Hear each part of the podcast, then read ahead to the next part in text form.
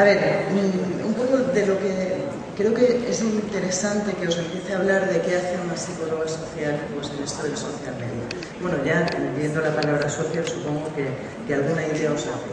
Os, explico un poco mi, mi evolución porque creo que ayuda a entender también un poco por qué esto de Internet es tan importante, y por qué esto del social media se está convirtiendo en algo tan importante, no solo a nivel de marketing, no solo a nivel de publicidad, sino a nivel de cada una de las capas y sectores de nuestra sociedad. O sea, estamos viviendo una ola de lo 2.0 que lo inunda todo, que es, que es importante, que está aquí para quedarse y que apuesto, y creo que intentaré que al final tengáis más clara esta apuesta, pues que esté aquí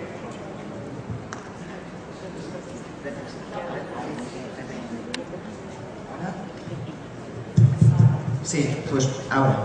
Ahora, pues eso, que está aquí para cambiar el mundo de alguna forma. A ver, os comento, de alguna forma yo vine desde la informática, vine desde el diseño web, yo me dedicaba al e-learning, me dedicaba, los que me leéis desde hace tiempo sabéis que al principio hablaba muchísimo de web semántica, de temas que no tenían absolutamente nada que ver con lo que estoy hablando ahora.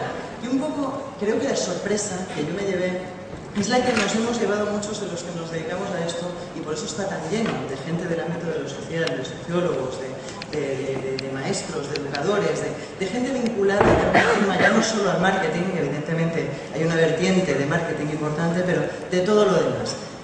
Fue eso, fue darme cuenta de que lo importante de la web, lo que realmente iba a cambiar las cosas, lo que realmente me atraía, aunque no me estuviera dando cuenta en aquel momento, era esta socialización que estamos viviendo todos al máximo. O sea, de alguna forma estamos volviendo a ser sociales de una forma espectacular. Intentaré argumentaros un poco más por qué digo eso. Estamos, sabéis cómo estamos, sabéis qué momento estamos viviendo, estamos en crisis, cada día peor.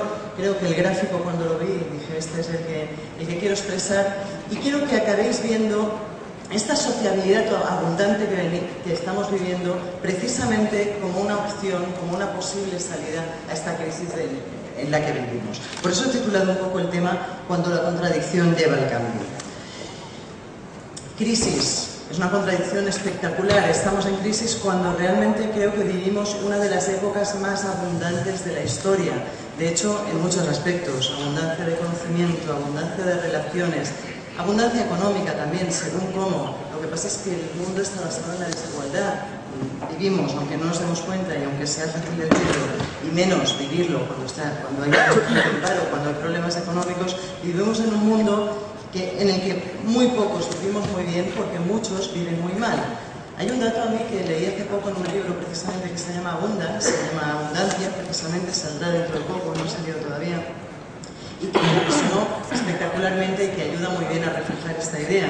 Parece ser que en el mundo necesitaríamos tres mundos como este, con sus recursos de, medio ambiente correspondientes, con sus recursos energéticos correspondientes, para mantener el nivel de vida, para que todos los habitantes de este planeta pudiéramos mantener el, el nivel de vida que tenemos los occidentales, que tenemos, que tenemos solo unos pocos, que tenemos en este caso los europeos. Necesitamos cinco planetas como este para que todos los habitantes del planeta pudiéramos vivir como viven los norteamericanos. El dato es impresionante, o sea, realmente creo que sí vivimos en una época de la abundancia y creo que desde luego en Internet todavía tenemos muchísima más abundancia que explotar. Lo que me gustaría es que os llevarais un mensaje optimista. Yo últimamente intento siempre, pues eso, dirigir a la gente hacia Internet como entorno de posibilidades también abundantes y vamos a ver el, el porqué supongo que habéis entendido la imagen de arriba, os la traduzco para los que no sepáis de inglés, pues perdón, el estilo de vida que, ha ordenado está fuera de lugar, o sea, está, está fuera de stock de alguna forma. Esta frase ejemplifica muy bien la base de la crisis que vivimos. No hay vuelta atrás, no podemos volver a vivir tan bien como vivíamos, con lo cual vamos a tener que inventar muchas cosas nuevas para salir de esta crisis que yo lo que veo es que cada día va a peor. Pero bueno, ya lo iremos viendo. Internet como entorno de oportunidades abundantes, tanto en lo cognitivo como en lo social. Y precisamente por eso, a mí cuando me preguntan en conferencias, en, distintos foros, con, gente de distintos niveles, en cuanto a esto del social media, en todas partes me han hecho la pregunta, ¿esto del la web 2.0 cuándo terminará? Yo, la, verdad, los miro muy... Soy un poco bestia, quizás es la respuesta, pero esto de la web 2.0 terminará el día que el ser humano tenga después de que el ser humano deje de tener necesidad de algo tan básico como comer. Me explico, no sé cuántos de vosotros conocéis la pirámide de Maslow. Las necesidades humanas, cuando ya tenemos satisfechas las necesidades de comer, de, no tener frío, que por cierto he visto por ahí de fisiológicas un poco, lo digo porque la organización que se está, el aire acondicionado está un poco fuerte, no sé, calefacción, eso, No,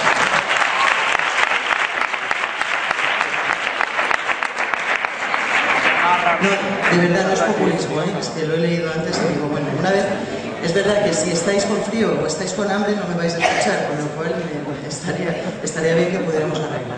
Bueno, pues eso, una vez que tenemos cubiertas nuestras, necesidades básicas, una vez que comemos y tenemos una hipoteca pagada, etcétera, lo que más nos refuerza los seres humanos, lo que más nos motiva, lo que más nos mueve es relacionarnos con otros seres humanos, es lo social.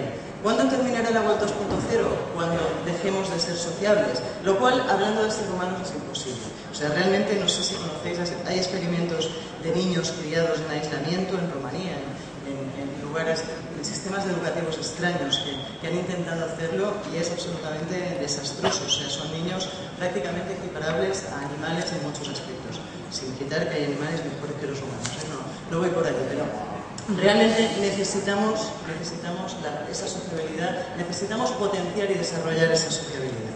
Por eso hablo, cuando hablo de Internet, de sociedad aumentada, de un lugar en el que podemos desarrollar de forma aumentada esa sociabilidad, de hipersociedad, y de que al final lo que estamos consiguiendo con Internet es ser más grandes, tanto como individuos como como sociedad. Vamos a ir viendo un poco el porqué.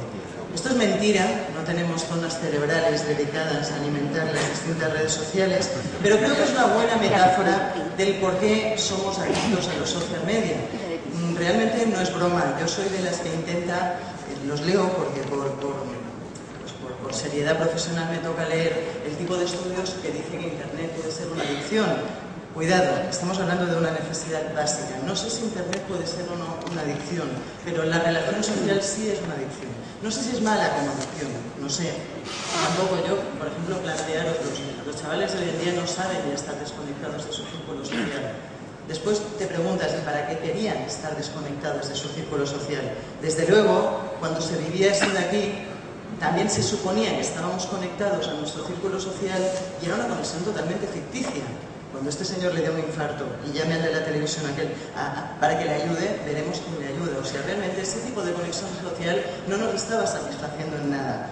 ¿Qué más da si hoy en día los chavales están conectados permanentemente a redes sociales? ¿Qué es una adicción? ¿Que no pueden estar sin redes sociales? Lo que os decía, están empezando a surgir investigaciones que de hecho sí indican algo así. No algo así, pero sí que el hecho de estar tuiteando, de estar conectados a redes sociales, alimenta las áreas cerebrales relacionadas con la sociabilidad, que son muchas y muy potentes. O sea, realmente sí es en parte una adicción. ¿Que hay adicciones peores? Desde luego. La de la televisión posiblemente hemos visto cómo podía ser peor. Aquí está un poco la base de, de que Internet nos esté favoreciendo, como os digo, tanto. Para mí, si podemos hablar no tanto de redes sociales como de redes sociables, de redes que nos hacen mejores personas, que nos hacen que nos relacionemos más y mejor, de buscadores sociables. No sé si os habéis dado cuenta de que Google está apoyando totalmente este movimiento. El, Google Social Search, la última característica de Google, ya los que hablamos de web semántica, los que, hablamos, los que hablabais, que había muchos, no hay muchos SEOs, ¿no? Por la sala bueno, cada vez es menos importante el SEO, cada vez lo es más el Social Media Optimization y sabéis que porque incluso los buscadores en otras épocas estudiaron la forma de ofrecernos mejores resultados en base a algoritmos semánticos, están apostando por lo social, por, por esa fuerza de lo social. ¿Qué es lo que guía nuestra información ahora? Si antes era la televisión, Ahora la información es social. Preguntamos al grupo social qué es lo que tenemos que leer, qué es lo que tenemos que comprar, qué es lo que tenemos que hacer. O sea, incluso desde, desde el ámbito más empresarial se está reconociendo. Yo, a mí, ya, debo estar mayor y además en esto de los social media, cuando hablo de hace mucho tiempo, resulta que eran tres años. Pero bueno, yo hace tres años, cuando empecé a hablar de web sociales, puedo asegurar que tenía serios problemas y que me cogían fuera y me decían, no digas tantas veces la palabra social o no te voy a contratar ningún empresario, porque el empresario quiere ganar dinero. lo social se asocia a ONGs no es por nada, pero hemos avanzado. Y aquí habla de web social todo Dios y me parece fantástico, porque significa que ya hemos impregnado a ese empresario, a esa, a esa idea pues, del capital por el capital de algo más, de, una, de algo más. Por lo menos ya se, se puede utilizar tranquilamente el término social. En fin, yo creo que todo esto, a lo que viene a parar, os decía que, que hablaríamos de contradicciones, es a qué estamos cambiando. Estamos cambiando mucho. Castells, un sociólogo de todo esto, siempre dice una frase que a mí me gusta mucho, que se la escuché por primera vez cuando las revoluciones en los países árabes, y dice, no somos los mismos desde que estamos en las redes sociales. No somos los mismos porque somos mejores, porque estamos recuperando esa plaza del pueblo que algún día perdimos. Estamos recuperando el carácter social de la información. Eso que os decía, Google Social Search no es más que el retorno a la plaza del pueblo, que el retorno a qué hago cuando quiero informarme. Compro el periódico, donde unos pocos, a veces manipulados por el poder, me dicen lo que es real y lo que no es real. No, me voy al círculo social, me voy a una plaza del pueblo que hoy en día es más grande que nunca y pregunto allí lo que tengo que comprar, lo que tengo que consumir, etc. Por eso lo del Google Social Search va, va en ese sentido. Hasta el extremo de lo que veis aquí arriba. Estar en la Plaza del Sol, conocéis el fenómeno, y yo siempre digo que esto tiene una explicación precisamente en este cambio hacia la sociabilidad de Internet, en este cambio hacia la interacción, hacia la participación. Disonancia cognitiva es un término psicológico y os lo explico muy rápidamente. Cuando, alguien vive en, en un ámbito, algo muy, muy distinto de lo que vive en otro ámbito, alguna de la, la cabeza, el cerebro de alguna forma se adapta, tiene que cambiar. Me explico. Jóvenes acostumbrados a interactuar con la información, gente acostumbrada a participar, a decir sí o no, a decir me gusta o no me gusta, a retuitear, a, comentar, etc., no entiende el sistema político actual, no entiende la democracia actual, no basada en la participación. Se vota cada cuatro años, no representan y no participamos más. Estamos ante generaciones que se han acostumbrado a participar y que van a sufrir una disonancia cognitiva espectacular, un, un malestar psicológico espectacular hasta que algo no cambie precisamente el cambio es hacia la transparencia, hacia la apertura y sobre todo hacia eso, hacia la participación. Yo creo que debemos empezar a olvidar el término interacción. Interacción está anticuado. La gente quiere participar, no quiere interactuar, no quiere que le, montes un aplicativo y le vendas la moto de que le estás escuchando. No quiere que las marcas estén escuchando en redes sociales y detecten cuando alguien discute y les arregle el problema. Quieren saber que cambien las cosas quieren participar de verdad. Yo creo que es un, es un término un poco más evolucionado que el de interacción. En fin, esto es lo que está viviendo el mundo, esta contradicción de alguna forma entre Internet y el mundo real. Podemos participar en Internet, no podemos hacerlo todavía en el mundo real. Hasta el punto de que esto que os digo, hablamos del futuro de los social media, creo que es uno de los argumentos clave de por dónde va a ir el futuro de los social media. Estáis empezando a leer estudios, investigaciones y, demás sobre la fatiga que empieza a sentir la gente por Facebook. La gente está empezando a bajar el uso de Facebook. Facebook está empezando a, bajar como red social, como, primera red social. Sigue siendo la que más números de usuarios tiene en el mundo, evidentemente, pero la gente cada vez pasa menos tiempo allí y la valora menos en general. Twitter está creciendo, en otros casos no pasa, ¿eh? Twitter está creciendo, Google Plus sabéis que está creciendo, en estos dos casos no pasa. El paso o la historia va precisamente hacia aquí. yo el otro día leí a Zuckerberg algo que me, impresionó bastante, está intentando, era un discurso dirigido a sus inversionistas de alguna forma, y les decía, Señores, Internet está cambiando el mundo hasta el punto de que los ciudadanos están diciendo en las plazas, están diciendo en estas plazas virtuales que son las redes sociales lo que quieren y lo que no quieren. ¿Por qué? Por favor, no les hacen caso y monitorizan estas cosas de cara pues, a cambiar leyes, a decidir, a decidir cuestiones importantes para la evolución de las cosas. Yo, yo les llamo TEP, Tecnologías para el Empoderamiento y la Participación. Vamos a ver surgir las TEP, yo espero que no sea solo Facebook el que lance las TEC y las va a lanzar. O sea, yo el otro día, yo lo, de, lo había pensado mucho antes y cuando vi a Zuckerberg diciendo estas cosas ya me lo oí. Digo, este tío lanza ya mismo, no es por nada, pero hay muchos gobiernos trabajando con Microsoft porque es el sistema oficial de trabajo. A lo mejor habrá gobiernos trabajando con TEP de marca Microsoft porque es el entorno colaborativo mayoritario en el mundo. Tengamos cuidado porque a mí ese escenario no me dice nada, no sé, a no ser que eso, por eso, de ahí la contradicción. A mí esto de aquí, que recordáis en la primavera árabe, o sea, que sea Facebook el entorno que facilite a los gobiernos monitorizar la voluntad popular, sinceramente a mí me da miedo. Esto pasó y fue así. No sé si hoy podría volver a pasar. O sea, las primaveras, en los, las revoluciones en los países árabes, sabéis que se apoyaron en gran medida en Facebook. Esto creo que ya no volvería a pasar porque todos los, los, mandatarios de todos los países del mundo están mirando muy de cerca Internet, monitorizando muy de cerca las tendencias y controlando cualquier atisbo de nueva revolución que pueda ocurrir en el mundo. O sea, un poco tengamos cuidado porque no nos interesan, desde luego, si queremos conservar este empoderamiento ciudadano, estas redes sociales propietarias. Vale la pena que inventemos otras cosas en cuanto a TEP, en cuanto a tecnologías de la participación. En fin, me queda poco tiempo y creo que de esto ha hablado bastante Alex, pero sí que cuando Zuckerberg decía eso, decía señores políticos, acercaros a las redes sociales virtuales para ver qué quiere el pueblo, sí que de alguna forma estaba diciendo algo que yo dije, ah, no sé en qué conferencia, y que gustó o no gustó, pero que, que creo que se puede resumir muy bien con una frase.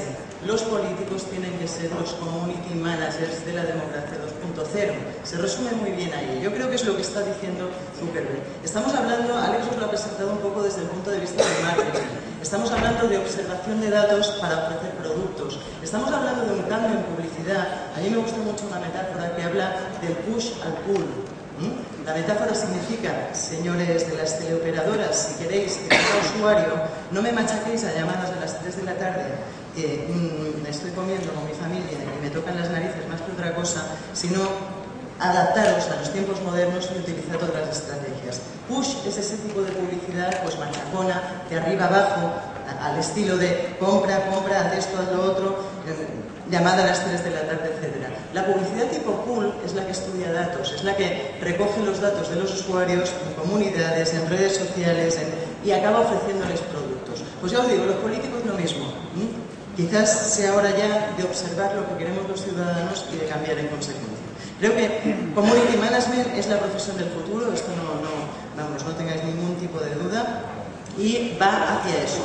Pero en ese sentido, ¿eh? Los, al final, a mí, para mí la frase es esta de aquí. Los datos son el petróleo de la era actual. Esto se está empezando a decir mucho en, en todos los ámbitos y Alex os ha presentado el ejemplo, pero parte, imaginaros, a mí me gusta mucho, también lo ejemplifica muy bien, más allá de lo político, este ejemplo de aquí. Cada vez vemos más televisión con otra pantalla al lado, que es esa que aplica una capa de interacción, una capa de participación a lo que vemos. Los usuarios, el, usuario, lo que decíamos antes, el usuario nuevo quiere participar, quiere estar conectado, quiere interactuar, quiere hablar, lo hace con viendo, televisión y al lado de un tablet, al lado de un dispositivo móvil, al lado de otro, de otro dispositivo que le está facilitando esa participación. ¿Nos habéis planteado alguna vez cómo sobrevivirán los modelos publicitarios, por ejemplo, las votaciones del que varios o del Factor X americano, etcétera? Pues un buen ejemplo de análisis de datos y de paso de la publicidad del push al pull está ahí. Si antes lanzaban productos, o sea, ¿en qué consiste? ¿En qué consiste el modelo de negocio? Cuando tú lanzas cinco artistas y haces que la votación la lleven 30 personas, no estás asegurándote nada, no es una muestra representativa con eso no te aseguras que puedas vender el producto de uno de ellos. Si tú lanzas cinco artistas y le pides a la población de todo el país que vote quién le gusta más, estás asegurándote el tanto gratis. O sea, la votación va a ser gratis. Vamos a empezar a ver, esto de los SMS de pago está absolutamente acabado. Vamos a empezar a ver este tipo de cosas y pedir a la gente que participe porque quieres ver qué prefiere. A ese artista le promocionas el disco, que gane y vamos, es éxito segurísimo. Has tenido a toda la población, has podido hacer un análisis, un, un study case, un focus group, absolutamente a, nivel, a nivel nunca antes visto. Para eso sirven las redes sociales, para eso sirve, para eso sirve toda esta abundancia de datos también. En fin, teníais aquí la frase, no solo a nivel de publicidad, no solo a nivel de participación, también a nivel de científico, está, las cosas están, o el análisis de datos, esta abundancia de datos está cambiando las cosas. Se llega a hablar de cuarto paradigma de la ciencia, lo tenía aquí, se lleva a hablar incluso de un cambio científico importante. Todo este tipo de análisis lo que están favoreciendo es el resurgir de disciplinas a las que antes les costaba muchísimo más investigar. Yo soy psicóloga social, os comentaba. No sé si a alguien de aquí le suenan las investigaciones sociológicas habituales. Reunían a 30 personas, simulaban, uno simulaba el rol de un dictador, el otro le daba descargas, en fin. Uno, eran raras y a veces atentaban contra los derechos humanos. Por eso la psicología social se quedó bastante estancada a principios del siglo. Los estudiantes de ciencias sociales sabéis que a veces te preguntas, dices, bueno, y después de Milgram no hubo nada. No, no hubo nada, porque le prohibieron a Milgram y a todos los que eran como Milgram aplicar descargas eléctricas para estudiar comportamientos sociales. Todo esto está cambiando. Podemos observar comportamientos sociales a la altura de muy pocos clics con software de análisis de redes muy potentes y que nos permite extraer conclusiones muy, muy interesantes. Sociólogos, psicólogos sociales, etcétera, van a tener como herramienta de trabajo básica el ordenador durante los próximos tiempos. No se me pone esta ahora. Esto es un ejemplo tonto, esto es una tontería, la, más grande del mundo, que lo que hace es una estimación de las rupturas sentimentales de la gente según palabras, monitorizando palabras que la gente dice en Facebook. Lo he dejado, me han dejado, he roto, ah, en fin, imaginaos el tipo de palabras. Es una chorrada impresionante. Pero cuidado, el otro día me di cuenta de que nos estamos americanizando mucho, porque hasta hace poco yo decía, esto sirve para los americanos, aquí no. Bueno, pues no sé si estuvisteis hace dos días en San Valentín monitorizando un poco Twitter, pero uno de los hashtags era formas de romper con tu pareja. O sea, este indicador, este indicador que dice que el 14 de febrero se rompe más que en ningún otro momento del año, lo hemos globalizado y lo hemos importado desde Estados Unidos fantásticamente bien aquí. O sea, antes este gráfico servía muy bien para los yankees y poco para nosotros. Ahora creo que ya no. En fin, veis esto antes de Navidad baja porque es muy cruel, después de Navidad sube porque ya que aguantaba tu familia ahora, ahora, ahora sí que ya no puedo más, etc. ¿Vale? En fin, es una tontería, pero es un análisis del comportamiento social que no hubiera sido posible en tiempos ni de Milgram ni mucho después. O sea que se puede producir ahora gracias a esta abundancia de datos de interacción en redes sociales que estamos llevando a cabo los usuarios. En fin, Estamos cambiando y estamos teniendo oportunidades únicas. Os decía antes que yo soy muy pesada con la gente que se me queja, a ver, o, que realmente tenemos que emprender. Ya sé que no es fácil, ya sé que hay problemas por todas partes, pero por favor intentemos emprender, intentemos no depender tanto de que nos contraten y ser más emprendedores. Tenemos un problema de eso en España y tenemos en España un problema tan grave como el que veis aquí. Yo no sé si conocéis este dato de aquí. En Internet hay posibilidades de negocio, cada día hay más. Os digo que las cosas están cambiando.